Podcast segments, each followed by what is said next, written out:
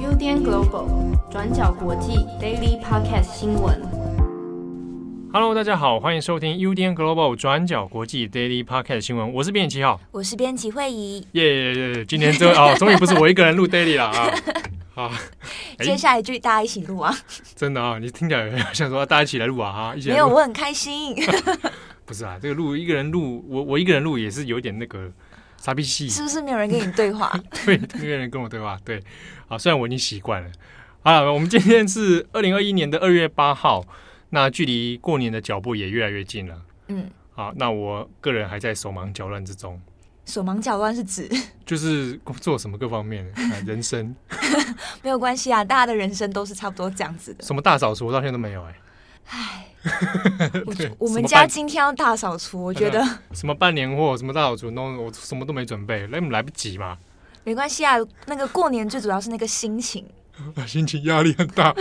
好了，我们这边先跟大家来讲几则啊，扫描一下几个重要的国际新闻。首先，第一条，先看一下关于疫情。呃，大家先前已经有知道，在这个 COVID-19 新型冠状病毒啊，俗称武汉肺炎的这病毒呢，因为已经有出现了变种的。那之前第一波让大家感到威胁很大的是南非的变种病毒哦。好，那现在南非呢，已经在接种了英国药厂阿斯特捷利康啊的这个疫苗。那这个是阿斯特捷利康和牛津大学所研发的疫苗哦。南非的接种状况呢，却发现说。现在这个阿斯特捷利康疫苗呢，对于南非变种病毒的保护力其实程度相当之低。好，那低到什么样的状况？说目前有一个研究认为说是低于十趴的。OK，那它保护力很低，那相对就就意思就是说呢，可能注射这样的疫苗之后，也没有办法预防那个南非变种病毒哦。好，所以现阶段南非现在已经宣布要暂停这一支疫苗的接种计计划。好，那如果暂停这一支疫苗计划之后，那要怎么办呢？那目前根据南非政府的相关新闻表示是说，呃，未来接下来预计是要再接种可能是娇生集团的疫苗或者辉瑞的疫苗哦。好，那南非现在现阶段来说呢，它的病例里面。已经是知道变种病毒的感染比例已经占所有南非确诊患者的九成，好，所以这也是为什么南非现阶段会暂停这个接种计划哦。好，那南非累计现在确诊人数呢，已经超过了一百四十七万，那目前有四万六千多人是因为这个感染而死的。那以现阶段来说呢，是非洲各个国家里面最为严重的国家。那也因为南非现阶段这样的状况与发现哦，所以现在各国也有的会在提防说，呃，可能注意一下是不是之中，呃，如果有注射疫苗的话，那可能对于南非变种病毒的抵抗力会相对较弱。那也有美国的相关药厂的研究呢，目前是对外表示说，呃，有发现说可能已感染而且还康复的人。好，那他对于南非变种病毒其实没有什么防护力，还有可能会因此再次感染哦，所以这未来可能会变成在防疫上面的一些隐忧。那第二则我们要跟大家来更新一下缅甸在政变后的最新状况。周末的时候，缅甸的最大城市仰光就有超过十万人的抗议，那在缅甸的其他城市也有一些大规模的示威。根据 BBC 的报道是说，这次的示威呢，是自2007年番红花革命以来，缅甸规模最大的抗议示威。分红花革命是发生在2007年，那个时候就有上千名的佛教僧侣示威反对军政府。那在周末的抗议示威当中，可以看到很多的抗议者穿着红色的上衣以及红色的气球。那红色这个颜色其实是代表全国民主联盟党的一个颜色。那这个政党就是翁山苏姬所属的政党。那上街的示威人潮呢，也有开始呼喊口号，像是说我们不要军事独裁，我们要民主。那许多人也有比出三指的手势，这个三指手势我们在之前的泰国示威当中也可以看到，这也是泰国示威者会比出的一个手势。那除此之外呢，也有报道是说，缅甸警方驱散东南部城镇，在驱散的过程中也有传出枪响，但是目前为止还不确定说警方是使用哪一种弹药，也不清楚说是否有人因此伤亡。好的，下一则我们来看一个在印度的一个水坝崩溃的惨剧哦，那也造成了数百人现在失踪。那这个到底发生什么样的事情呢？事情是这样，在印度东北部的北阿坎德邦，在二月七号发生的重大灾害事件，在喜马拉雅山脉的南德德维山的南侧，它的冰河突然是毫无征兆的崩塌，那高处的冰雪土石是直接坠入下方的道里根加河，瞬间在山区爆发大洪水。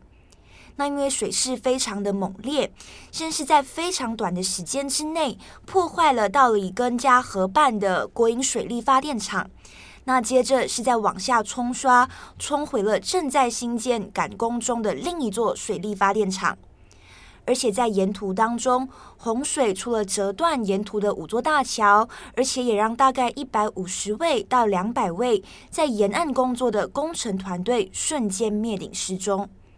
那截至中午的录音时段，目前救难部队只找到十四具尸体，而且灾难现场满地都是泥浆。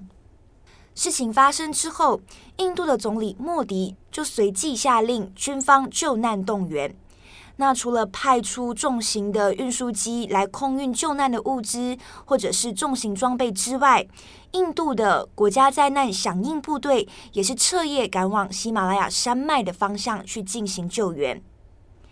在水坝的灾难现场呢，有许多的生还的人士，在灾后第一时间就先整理了残存的一些重型机具，或者是透过徒手挖掘，希望可以在满地的泥浆里面可以救出那些受困的同事。但是从现在的状况来看，不管是充满泥浆的隧道，或者是呃断桥，或者是洪水过后现场满地的泥浆里面，如果你要救出这些被卷入洪水当中的失踪者，几乎不太可能是有生还的机会。根据印度政府的说法是，这一次的冰川崩塌是毫无预警的。那虽然是说冰川的地形本来就脆弱，而且容易坍塌变化。但是从过去的状况来看，过往的灾害大部分是集中在六月之后的季风雨季，不太有可能会发生在雨季，也不太可能是发生在现在的春季。所以政府就说：“诶，这次会崩塌，一定是天意，一定是因为运气不好。”但是居住在事发附近的居民们，就当然是完全反对政府的这个说法。这些居民就抗议说，从二零零五年以来，印度的政府啊，国营电力公司就一直在盘算要高山水力发电的这些开发商机，包括在北阿坎德邦或者是恒河上游高山的各条支流，都要盖起水力发电厂，都要盖起水坝发电。那这边也和大家特别说明一下，刚刚一开始有提到说，这一次的冰川崩塌是发生在喜马拉雅山脉的南德德维山的南侧，所以居民过去就有表示，这个南德德维山的冰川其实是非常脆弱、非常敏感的，而且在正常的情况下就已经很不稳定。所以过去也是有希望说，政府应该要在这个地方去确保最低程度的人为开发，那这样才是保护自然，也是保护人命的做法。过去其实附近的居民不断地透过和平抗争或者是政治请愿的方式，呼吁印度的个体政府要适可而止，不要继续再扩大往上游开发，以免到最后导致山河崩塌。但是从这几年的状况来看，政府似乎是没有将这些诉求就是听进去的。那印度政府这边自己要发展也是有盘算的，印度政府就认为说。在喜马拉雅山脉这边来做一个水力发电群，是可以改善萍乡山区的一些就业机会，调配水资源，而且你还可以供应电力给一些缺电的地方，还可以扩张印度北境的实质控制率。所以种种盘算来看，种种策略来看，这些东西都是符合国家的重要战略。那回到这一次的冰川崩塌事件，政府是说冰川毫无预警的崩塌是因为天意，是因为我们运气不好。但是实质上是不是有可能是因为水力发电所致，或者是因为长期暖化所导致的这一些原因呢？暂时还是不确定的。好，那后面一则我们来看海地。啊，那海地是中华民国的邦交国之一啊。那海地呢，在七日的时候宣布破获了一个意图谋杀总统摩伊士的一个未遂政变事件哦。那这个事件其实看起来现在悬疑点蛮多的。那根据海地当局自己的说法啊，那这个未遂政变呢，是企图要谋杀现任的总统摩伊士，然后推翻政府的一个政变计划。那官方现在公告的是说，已经有二十三个人被逮捕，那其中包括了一名海地的法官以及一名海地国家警察局的官员哦。那这个政变未遂，所谓这样的事件呢，它的背景原因大概会是什么？那其实讲起来也有点复杂哦。其实之中，其实主要还是在于海地的政权转移这样的争议存在。现任的总统摩伊士呢，他其实是在二零一五年十月的时候，当时有举行了总统大选哦。那当时呢，当然摩伊士就以一个蛮压倒性的胜利赢得了大选。不过，当时海地的政治里面的反对派呢，都发现说选举之中有可能存在舞弊的问题哦。好，那有发生了后来一系列的暴力的动乱。那这一个二零一五年的总统大选后来被裁定为不合法而取消。那改在二零一六年再一次的举行总统大选，不过呢，二零一六年十一月二十号这个大选，摩伊士还是在第一轮的投票里面就胜出了。好，那这个等于是说两次的选举都是让摩伊士当选了。那摩伊士后来就在二零一七年的二月七号就就职了。那这个海地的总统他的任期是五年制。好，所以如果是就二零一七年就职的话，那理论上这个摩伊士的任期会到二零二二年的二月七号结束。但是呢，现阶段海地的反对派是不认为，呃，应不认为可以这样算的哈。反对派还是认为说，声明是说应该要从二零一五年那次来算，所以二零二零年的时候，摩伊斯的任期早就该应该要结束了。啊，当然，各方对于这样的任期问题呢，还是充满着一些争议哦。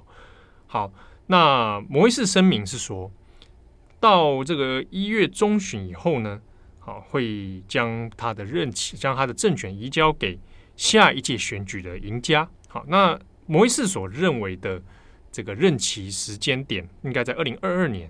这一点呢，倒是蛮有趣的，是得到美国政府的认可哦。所以，美国政府呢，在先前有。有这个向海地呃宣告一些宣言啊，就是说希望呢大家能够各方能够化解一下现在政治的危机，能够坐下来好好谈谈啊。那希望在二零二二年的二月的时候，也就是摩伊士任期结束，会有选出新的总统。那现在因为又发生这样所谓的未遂政变的事情哦，那海地政府会不会因此又在摩伊士的任期上面有有所变化？那现在还不得而知。好，那以上是今天转角国际 Daily Podcast 的新闻。那么过年前啊，嗯，你还要自己做便当吗？没有，我今天没做。你以为我要讲什么呢？你今天没做便当？我今天没做，但我可以分享一下，我就是昨天开始，就是我的新年计划，我要我去运动了。哦，这样子。对啊，我去做那个伸展的那个伸展运动。伸展的运动。对，就是说在家里做肢体前弯。没有，我是有去上课。上课的。对，去拉伸你平常用不到的肌肉。深层的肌肉啊。对，怎样？好，好，蛮不错的。这个我现在都，我本来在使用健身环啊。对啊，结果呢？结果最近就荒废了。我觉得你要定期跟大家报告你的那个进度，这样你就会有那个动力。心，心情很阿杂，这这是恶性循环。嗯。不运动，心情阿杂，心情阿杂，不想运动。对对对，就会这样，就会这样，进入一个无限的回圈里面。是因为我太久没有去运动，昨天要去的时候就心理建设做了很久。真的？就我想说，我们今天要来运动哦，以后每个星期天的这个时候，我们都要来运动哦。要约跟自己约定。对对对，我要把它变成一个习惯。是是是，就是觉得跟自己定下一个契约，这很重要。好，那感谢大家收听，我是编七号，我是编辑惠仪，我们下次见，拜拜，拜拜。感谢大家的收听。想知道更多深度国际新闻请上网搜寻 building global 转角国际。